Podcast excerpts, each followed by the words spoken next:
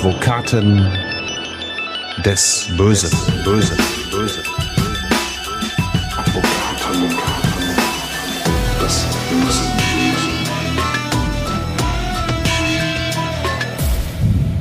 Herzlich willkommen zu Advokaten des Bösen, ein True Crime Podcast, in dem Strafverteidiger ihre eigenen wahren Fälle erzählen. Mein Name ist Simone Danisch, ich bin Journalistin, Radiomoderatorin und True Crime Fan und es ist auch willkommen zurück. Die Sommerpause ist rum. Wir sind wieder da und heute mit Hans Reinhardt in der Aktenkammer, die unser Podcaststudio ist. Hallo Hans. Ja, hallo Simone. Ich bin auch froh, dass wir wieder da sind.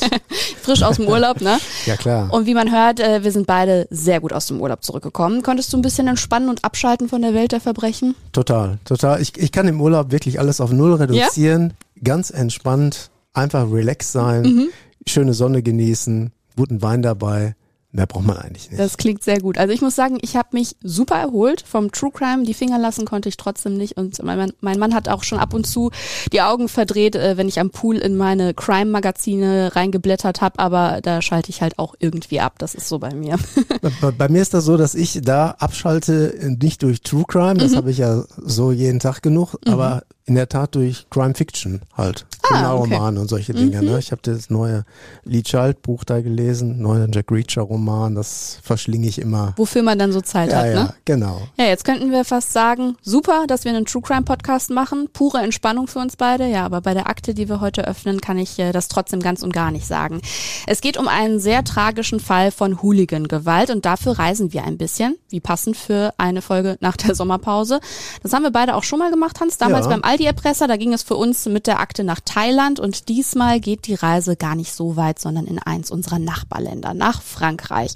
Und auch in der Zeit reisen wir heute wieder. 24 Jahre in die Vergangenheit, in den Sommer 1998. Es ist der Sommer der Fußball-WM in Frankreich. Und vorab die Frage an dich, Hans, bist du Fußballfan? Ja klar bin ich Fußballfan. Ja klar. Ich bin sogar Mitglied bei Schalke 04, uh. schon seit langen Jahren. Jetzt verlieren wir ganz äh, viele Borussen-Zuhörer. Ach ja, ich, mir haben viele Borussen-Fans, man tauscht sich ja auch aus, gesagt, als Schalke abgestiegen war, das ist einfach scheiße, das ist schade, das dass Schalke nicht mehr dabei ist, dann fehlt dies, das Derby, das ist irgendwie was. Insbesondere wenn Mannschaften auf Augenhöhe gegeneinander antreten. Dazu wird Schalke aber noch ein bisschen brauchen. Ne? Mhm. Ja, Jetzt. das ist leider so. Jetzt sind wir, wie gesagt, heute in der Akte im Sommer 1998 bei der Fußball-WM in Frankreich. Musikalisch, und da wären wir bei dem, was mich als Radiofrau noch mehr als der Sport interessiert, klang diese WM 98 übrigens so.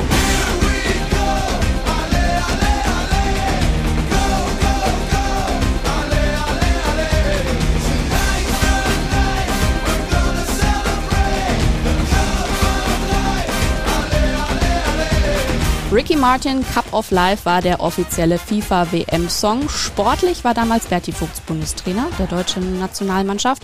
Lothar Matthäus war unter anderem im Kader. Es reichte aber nur fürs Viertelfinale am Ende. Da war dann gegen Kroatien Schluss. Weltmeister wurde übrigens der Gastgeber Frankreich im Finale gegen Brasilien. Und ich habe es gesagt, sportlich haben die Deutschen keine Bäume ausgerissen. Dafür schafften wir es leider mit anderen sehr traurigen Nachrichten in die Schlagzeilen. Immer wieder fielen seit Beginn der WM deutsche Hooligans in Frankreich negativ auf. Sie randalierten, sie zerstörten, sie prügelten und trauriger Höhepunkt ist dann der 21. Juni. In Lens, einer Stadt im Norden Frankreichs, einem der Austragungsorte der Gruppenspiele, eskaliert die Situation komplett. In der Tagesschau am selben Abend klingt das dann so. Deutsche Hooligans haben auch heute wieder in Frankreich für Angst und Schrecken gesorgt. Bereits vor dem Spiel der deutschen Nationalmannschaft zerstörten sie in Lens ein Straßencafé und bewarfen Polizisten mit Flaschen. Auch nach dem Spiel kam es zu Zusammenstößen. Dabei wurden ein Polizist und ein Kameramann schwer verletzt. Rund 50 Randalierer wurden festgenommen. Die Krawalle hatten begonnen, weil viele Fans ohne Eintrittskarten angereist waren und keine Tickets mehr bekommen hatten. Was ihr jetzt natürlich nicht sehen könnt, die Bilder zeigen nicht nur randalierende Hooligans auf den Straßen von Lens, sondern auch unter anderem einen Mann äh, am Boden liegend, neben ihm zwei Polizisten hockend und schützend vor ihm. Und was mich aber schockiert hat, man sieht einfach, wie stark dieser Mann verletzt ist. Also er blutet stark aus scheinbar mehreren Wunden am Kopf. Ich habe irgendwie nicht damit gerechnet gehabt, diese Bilder so explizit zu sehen. Der Mann am Boden ist Daniel Nivelle, damals 43 Jahre alt, französischer Polizist, Ehemann und zweifacher Vater. Spulen wir aber erstmal zurück. Wieso war Daniel Nivelle an diesem 21. Juni genau dort, an diesem Ort, mitten zwischen den Hooligans in Lens? Und was weiß man über die Geschehnisse an diesem Tag, Hans? Ja, es war der schwärzeste Tag in der deutschen Fußballgeschichte. Mhm. Hunderte von Fußball-Hooligans hatten sich dort verabredet, letztendlich um gegeneinander in den Kampf in die Schlacht zu ziehen. Ähm, die meisten hatten auch gar keine Tickets, denen ging es auch gar nicht um Fußball gucken, sondern ging es eigentlich um Randale, hm. um geil auf Gewalt zu sein. Mhm, Sie haben es ja sogar den Feldzug nach Frankreich genau, genannt. Genau, genau, da weiß man genau, schon Bescheid. Genau. Wir sind wieder einmarschiert, wurde gegrölt. Oh Der neue Feldzug nach Frankreich. Ne? Und dann in einer Nebenstraße, die von drei Gendarmen abgesperrt mhm. waren, dann traf man da zufällig auf Daniel Nivelle. Und dann ging eben eine Gruppe von stark alkoholisierten Hooligans auf ihn los. Mhm und äh, zwei der Polizisten entkamen. Daniel Nivelle gelang das einfach nicht. Ja, und dann ging's los. Ne? Man schlug wie wild und bestialisch auf ihn ein mit, mit äh, einem Gewehraufsatzkolben. Äh, einer riss ein Reklameschild mit einem Metallteil aus der Erde mhm. und schlug damit auf den Daniel Nivelle ein, äh, zwei, drei Minuten lang. Mhm. Der hatte ja auch direkt beim ersten Schlag seinen Helm verloren und war damit komplett ungeschützt, ne? Ja. Und dann kommt es eben zu den furchtbaren Bildern, von denen ich euch gerade erzählt habe. Diese gehen um die ganze Welt, schockieren die Menschen. Später wird der damalige Bundeskanzler Helmut Kohl von einer Schande für unser Land sprechen. Die Tat geht auch als die Schande von Lens in die Geschichte ein. Nivelle kommt schwer verletzt ins Krankenhaus, Hans. Er wird dort sechs Wochen im Koma liegen und ein Leben lang mit den Folgen zu kämpfen haben. Ne? Ja, sicher. Er ist halbseitig gelähmt. Mhm. Man muss sehen, Blut floss aus seinen Augen, aus seiner Nase, aus seinen Ohren, Furchtbar. aus seinem Mund. Mittlerweile ist er sprachbehindert. Mhm. Er ist auf einem Auge blind. Der Arm ist gelähmt, der rechte Arm. Und er hat kaum ein Erinnerungsvermögen an die Tat. Mhm. Das ist auch wie ausgelöscht. Mhm. Wenn man über die Tat spricht, man sieht ihn ja oft in Fernsehbeiträgen, wo mhm. er als Studiogast eingeladen ist. Er selber kann sich kaum an das Tatgeschehen erinnern, nur bruchstückhaft.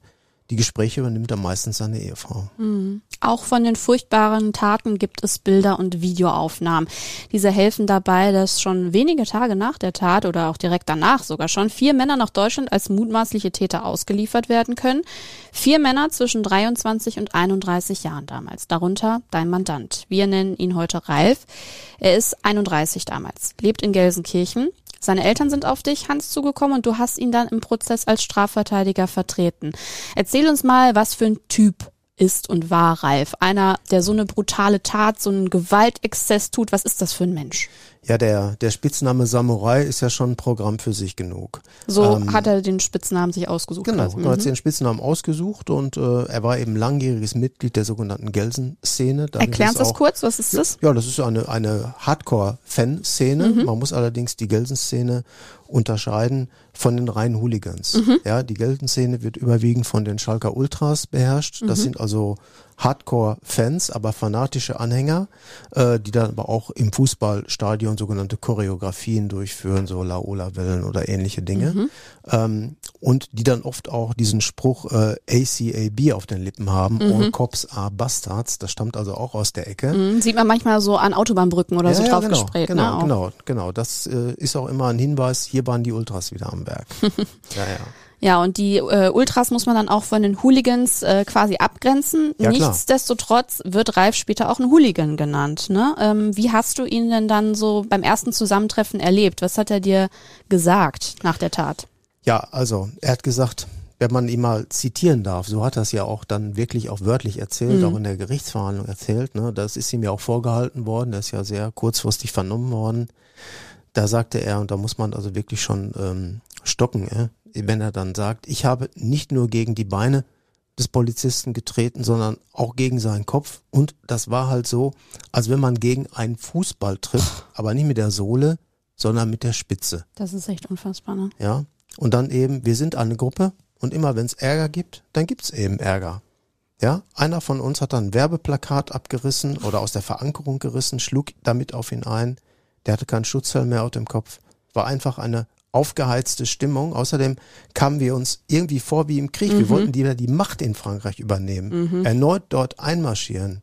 Ne, da kommen natürlich auch gewisse rechtsradikale Elemente noch hinzu, mhm. die das Ganze noch forcieren. Die schwingen damit.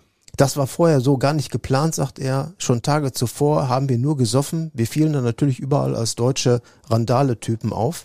Äh, und wie das bei Hooligans so ist, suchen die Hooligans sich Gegner. Die suchen sich eine andere Hooligan-Gruppe, verabreden sich dann irgendwo zum Prügeln. Mhm. In Lens kam es halt in dem Moment nicht dazu mhm. und dafür musste Daniel Nivell herhalten. Mhm. Das macht mich alles wirklich unheimlich traurig und sprachlos, wenn ich das so höre, was Ralf selbst ja. darüber gesagt hat. Wie hast du denn auf diese Aussagen reagiert und wie verteidigt man dann so einen Menschen? Ja, man muss äh, ihm ganz klar raten, äh, du musst mit erhobenem Haupt und mit offenem Visier ins Gericht gehen und äh, letztendlich auch erklären, was da abgelaufen ist. Das wird einfach erwartet. Die ganze Weltöffentlichkeit guckt dazu. Der Prozess hat ja 30 Tage gedauert mhm. ähm, und äh, da wird man pausenlos beobachtet.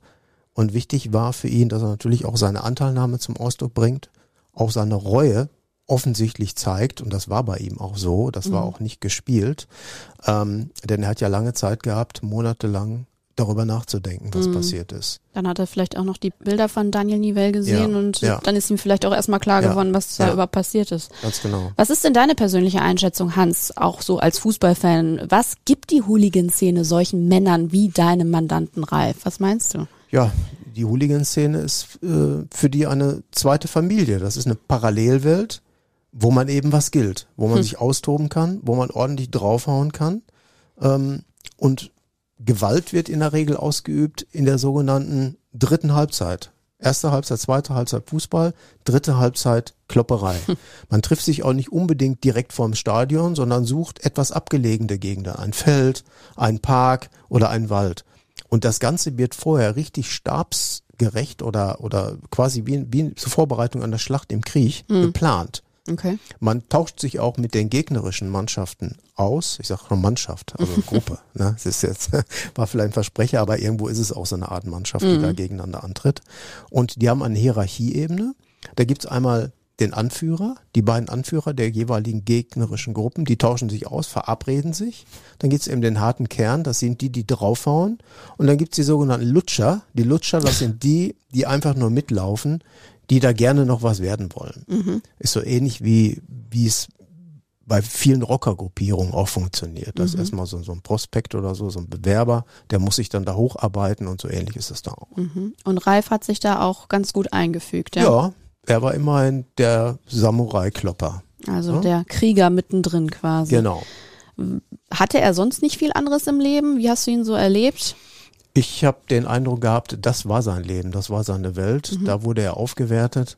Alles andere äh, trat dahinter komplett zurück. Mhm. Ralf und seine Hooligan-Kumpel müssen dann aber vor Gericht. Am 30. April 1999 ist Auftakt vor dem Schwurgericht in Essen. Es wird 31 Prozesstage geben, die alle mit großem Medieninteresse beobachtet werden. Erklär uns einmal Folgendes, Hans. Die Tat ist ja in Frankreich passiert. Die Täter ja. sind Deutsche. Wie wird denn entschieden, vor welchem Gericht verhandelt wird? Ja, grundsätzlich ist es so, nach unserem Strafgesetzbuch wird auch in Deutschland ein Ermittlungsverfahren eingeleitet, wenn ein deutscher Staatsangehöriger im Ausland eine Straftat begeht. Mhm. Mhm. So. Und dann muss man sich überlegen, wo ist es jetzt sinnvoll, die Tat zu verhandeln. Entweder am Tatort in Lens oder hier vor Ort in Essen. Zuständig war das Landgericht Essen, weil mhm. die Täter überwiegend aus dem Bezirk Gelsenkirchen kamen. Mhm. Und da hat man die Entscheidung getroffen, schnell abschieben. Die waren ja innerhalb von drei Tagen schon von Frankreich in Deutschland. Mhm. Und dann äh, so schnell wie möglich dann hier in Essen das Gericht durchführen. Mhm. Äh, so ist es dann ja auch geschehen, äh, landete beim Schwurgericht in Essen, übrigens bei dem Richter, der damals auch schon den berühmten Gladbecker Geiselfall ah, verhandelt hatte. Ein okay. sehr erfahrener Richter, der Richter Rudolf Esters, der hat dort also die Verhandlung geleitet und sich hat, äh, hat sich also sehr souverän dargestellt. Mhm der nächste dicke Klopper als Prozess quasi. Ja, ja. Und wir haben ja gehört, was für ein Typ dein Mandant Reif war. Also umso überraschender ist es, dass er und zwei weitere Angeklagte sich direkt zu Prozessbeginn bei Nivelle und seiner Familie entschuldigt haben. Da hat dann wohl doch die Einsicht irgendwann gereift. Wie kam es dazu genau? Wie hast du den Prozess auch ansonsten in Erinnerung? Ja, man muss ja sehen, man muss sehen, wenn man so ein so einen Prozess einsteigt, welche Beweislage hat man. Man hat hier zahlreiche Videos und Fotos. Da gab es ja auch ein ganz berühmtes, was äh, ich glaube auch in der Bildzeitung und überall das ist zu das, sehen war. wo, Ne? wo Daniel Nivelle am Boden liegt und Hooligans über ihn gebeugt sind und auf ihn einschlagen. Das ist durch die ganze Welt gegangen und äh, es gibt noch andere Fotos, wo auch Ralf sehr gut zu erkennen war. Also die Täterschaft zu leugnen machte keinen Sinn. Okay. Das heißt, man muss eben die Flucht nach vorne antreten und eben Farbe bekennen und offen und ruhig da antreten. Mhm. Hat Ralf denn nur mit den Fäusten geschlagen oder war er der, der das Gewehrrohr in der Hand Nein, hatte, nein, das er hat mit den Plakat? Mhm. Fäusten geschlagen. Es gab noch einen Haupttäter.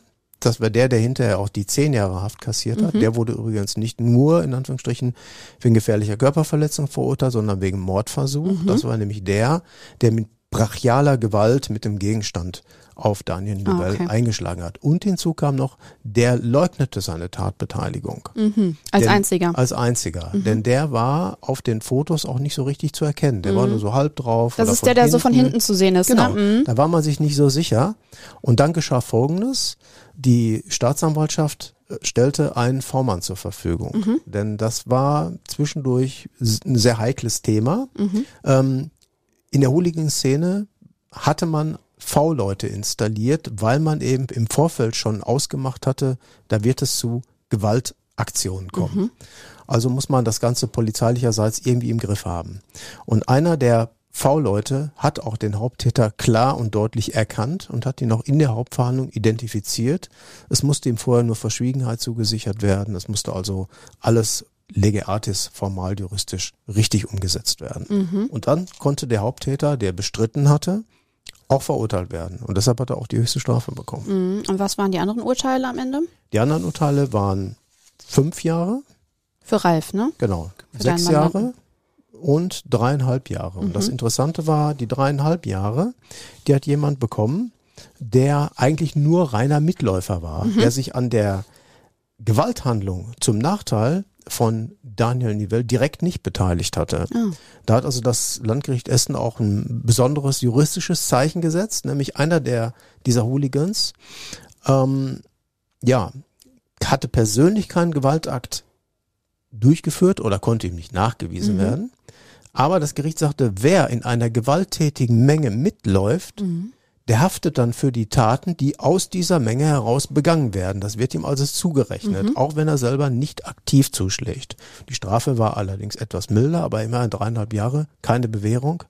Absitzen diese Strafe Mhm. ist natürlich auch ein deutliches Zeichen. Und es ist trotzdem auch was Besonderes, weil ich weiß, es ist bei anderen Fällen manchmal, da muss ganz genau nachgewiesen werden, wer hat überhaupt welchen Schlag gesetzt, welche Schwere hatte der Schlag. Manchmal wird Ja. das dann gar nicht richtig rausgefunden, weil sich jeder gegenseitig irgendwie deckt. Klar. Also das erlebst du wahrscheinlich sonst auch eher Ja. häufiger, ne? Ja, und es gab hier ja noch viel, viel mehr Täter, die Mhm. aber flüchtig waren. Sind ja ganz viele sofort abgehauen. Man musste eben herausfinden, wer wer ist und musste das erforschen anhand der Fotos. Ich glaube, dieser ganze Pulk an Hooligans, der da auf Daniel Nivelle und seine anderen Kollegen zugestürmt ist, das waren, glaube ich, an die 50 Leute, die da Ja, ja. durch die Straße äh, gerannt sind, ja.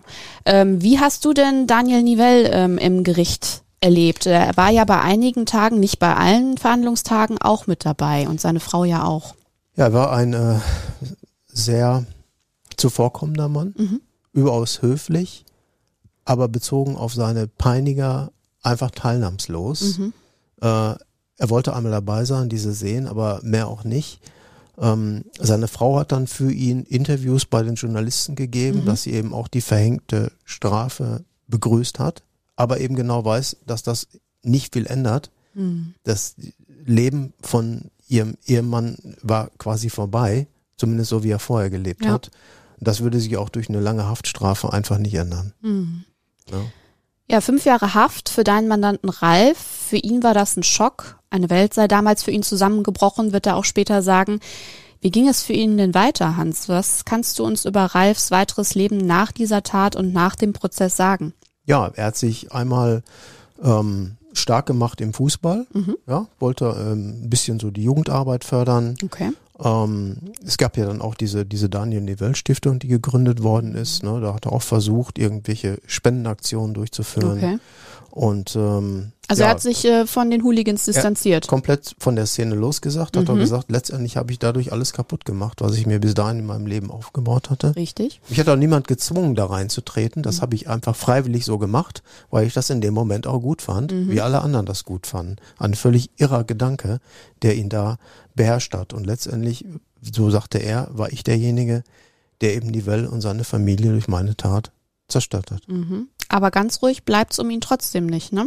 Nein, ähm, ein paar Jahre später, nämlich im November 2016, gibt es dann einen neuen Tiefpunkt in seinem Leben. Da wird ihm nämlich vorgeworfen, dass er versucht hat, seine Ehefrau und seine Stieftöchter mit dem Auto zu überfahren. Da gab es eine familiäre Auseinandersetzung. Oh Mann.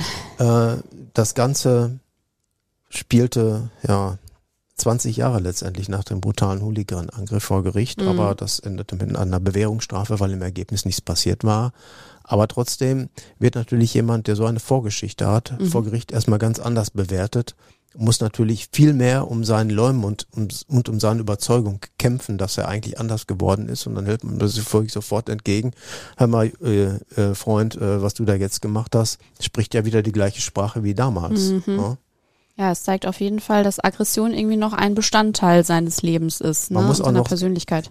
Genau, man muss aber auch noch sehen, was ist aus den anderen beiden Tätern geworden Mhm. oder anderen drei Tätern geworden. Ne? Da sind also zwei haben auch eine erhebliche kriminelle Karriere hingelegt. Okay. Der eine im schweren Drogenhandel und der andere eben in einem bekannten Motorraddruckerclub. Mhm. Viel wichtiger als das weitere Leben der damaligen Täter finde ich aber, was ist genau aus Daniel Nivell geworden? Ja. Also er kann sich, glaube ich, bis heute ja nicht an Er die Tat erinnern, das Nein. hast du ja angedeutet. Richtig, er kann sich bis heute nicht an die Tat erinnern. Mhm. Neben den Gedächtnislücken hat er eben seine teilweise Körperlähmung zu Mhm. tragen, auf einem Auge blind, Sprachvermögen ist sehr Mhm. stark eingeschränkt, ist eigentlich körperlich ein, ein Wrack und äh, extrem gehandicapt. Äh, da nützt ihm auch die Daniel Nivell Stiftung nicht. Das ist Mhm. alles immer gut Wetter machen. Haben sich auch damals zahlreiche Politiker eingemischt. Ähm, ob der Herr Nivell persönlich da was von hatte, mag ich mal so zu bezweifeln. Ja, du sagst es, der Name Daniel Nivell bleibt bis heute vielen Menschen im Gedächtnis, natürlich in erster Linie wegen der Tat, aber auch eben wegen der Stiftung in seinem Namen, die eingerichtet wurde. Im Jahr 2000 war das. Da wurde die Daniel Nivell Stiftung zusammen vom DFB und der FIFA gegründet. Sie soll gegen Gewalt im Fußball vorgehen, präventive Maßnahmen unterstützen und Opfern Hilfe leisten. Das ist auf jeden Fall eine gute Sache. Außerdem gibt es seit Jahren in Leipzig den Daniel Nivell Cup, eins der größten europäischen Hobbyfußballturniere. 2018 hat Daniel Nivell beim Nations League Spiel Frankreich gegen Deutschland das Bundesverdienstkreuz vom damaligen Außenminister Heiko Maas verliehen bekommen. Und er ist bis heute immer wieder mit seiner Familie als Ehrengast bei Spielen des DFB dabei. Es ist auf jeden Fall gut, trotz der schmerzlichen Erinnerungen, dass der Name Daniel Nivell im Gedächtnis der Menschen bleibt, damit der Kampf gegen Fangewalt beim Fußball nicht in Vergessenheit gerät. Ja, und jetzt atmen wir beide erstmal wieder durch und wechseln die Akte, Hans, oder? Es Ja. geht rüber auf deinen Schreibtisch. Was liegt da gerade oben auf? Ja, eine, eine neue Akte aus dem sogenannten Juicy Fields Bereich. Ich weiß Aha. nicht, ob das schon mal jemand gehört hat, das ist relativ neu. Ja. Juicy Fields ist ein, ein Anlagemodell für Marihuana-Plantagen. Und zwar gab es mal oder gab es oder gibt es eine Firma, die mittlerweile in diversen Ländern firmiert, ständig, fast jeden Tag wechselt die E-Mail-Adresse und so weiter. Und die haben eben Anle Anleger geworben, die mit viel Geld äh, Marihuana-Pflanzen im medizinischen Bereich kaufen sollten. Die sollten dort beteiligt werden. Hier geht's jetzt um 120.000 Euro. Das ist nur ein Fall. Die gesamte Schadenssumme beläuft sich auf diverse Millionen. Man kann das im Moment nicht sagen. Vielleicht kommt man auch an den an mehrere hundert Millionen Bereich sogar. Ja? Okay, spannend. Und dein Mandant, den du dann da vertrittst? Der ist Geschädigter. ah, okay. Ja, also, der ist Geschädigter. der hat investiert. Seine, hat investiert und ist jetzt aufgelaufen und sagt sich, das Ganze hat sich irgendwie als Flop herausgestellt. Mhm. Verdacht eines sogenannten Schneeballsystems. Das heißt, viele Anleger werden geködert, Mhm. dann bekommen die, die in den ersten Monaten immer ihre Dividenden gezahlt und denken dann, oh ja, das ist eine tolle Sache, das Mhm. klappt und das bleibt so. In Wirklichkeit werden natürlich die Dividenden nur aus den neuen betrügerisch erlangten Mhm. Beträgen gezahlt. Und irgendwann ist das Geld weg. Und die Pflanzen gibt's wahrscheinlich gar nicht. Die gibt's wahrscheinlich nicht. Ja, auf jeden Fall spannend. Da würde ich auch mal gerne dann hier in einer Akte mit dir noch ausführlicher drüber reden. Ja, gerne. Advokaten des Bösen ist jetzt wieder wie gewohnt alle 14 Tage am Start. Noch mehr von den Advokaten des Bösen seht ihr natürlich immer auf dem Instagram-Account Advokaten-des-Bösen. Und noch mehr hören könnt ihr auch in der Advokaten des Bösen Radioshow bei Hitradio FFH. Die kommt immer alle 14 Tage. In 14 Tagen hören wir uns auch hier wieder im Podcast wieder. Dann mit Burkhard Benneken und zu dir sage ich für heute Tschüss Hans, bis bald. Ciao. Das müssen